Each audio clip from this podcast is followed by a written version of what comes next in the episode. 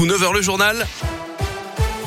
Et c'est avec Gaëtan Barallon. Bonjour Gaëtan. Bonjour Guillaume, bonjour à tous. On débute avec vos conditions de circulation. Des ralentissements à vous signaler, notamment sur la Rocade Ouest dans le secteur de Saint-Genélaire en arrivant sur le centre commercial Villars. Ça coince également sur la RN 88 à la jonction avec l'A72 dans le secteur de Terre-Noire et de Saint-Jean-Bon-de-Fond. Pour le reste, c'est plutôt fluide actuellement. Des perturbations sur les rails également aujourd'hui. Une grève locale à la SNCF. Plusieurs TER sont impactés, notamment sur les lignes Le Puy-Firminy-Saint-Étienne, Saint-Étienne-Montbrison et Saint-Étienne-Lyon. Vous retrouvez plus d'infos sur radioscoop.com. Attention aussi au vent aujourd'hui avec le passage de la tempête Diego. La Haute-Loire est placée en vigilance orange vent violent, tout comme le Puy-de-Dôme. Vigilance en vigueur à partir de cet après-midi avec des rafales à plus de 100 km heure attendues en fin de journée, notamment dans le Brivadois.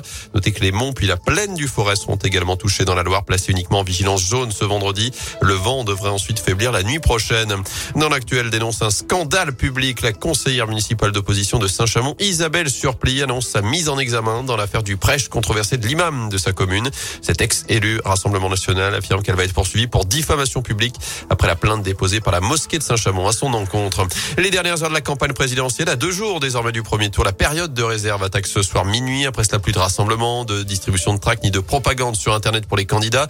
Pas d'interview non plus, aucun sondage ni estimation de résultats ne pourront être publiés avant les résultats dimanche soir 20h. Je vous rappelle que chez nous, les bureaux de vote seront ouverts de 8h à 19h dans la et jusqu'à 20h donc à saint Des responsables européens attendus à Kiev aujourd'hui, notamment la présidente de la Commission européenne Ursula der alors que l'Union européenne a décidé hier un embargo sur le charbon russe et la fermeture des ports européens aux navires russes. Cinquième salve de sanctions à l'encontre de Moscou. La Russie également suspendue hier du Conseil des droits de l'homme des Nations Unies. En foot, attention à ne pas être à l'ouest. Les Verts sont à Lorient ce soir pour ouvrir le bal de la 31e journée de Ligue 1.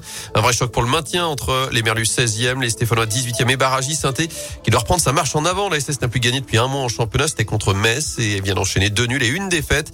Un petit coup d'arrêt qui n'inquiète pas forcément le Stéphanois Sadatube. Oui, mais après, c'est pas fini. Il reste beaucoup de matchs et il reste 8 matchs. Bah, avec les 8 matchs, euh, voilà, on peut, on peut encore se sauver. Rien, rien n'est fait. On va tout donner dans les prochains matchs. Il nous reste 8 finales et essayer de les jouer à fond à chaque match une finale pour nous. La finale de Lorient, elle est peut-être un peu plus importante que les autres Je sais pas si elle est plus importante que les autres, mais c'est un concurrent direct. On sait que voilà, c'est un match décisif. C'est un match qui va compter. Moi, si on me demande euh, si je perds Lorient et gagner les 7 matchs d'après, c'est sûr que je signe directement. Ça sera un match important, mais après, tous les autres matchs seront importants jusqu'à la fin de saison. Et Lorient SS, c'est donc ce soir 21h, sans caserie, Abouma, Sony, Sako, ni même Camara, écarté du groupe après son altercation lundi, qu'un joueur de la réserve à l'Etra.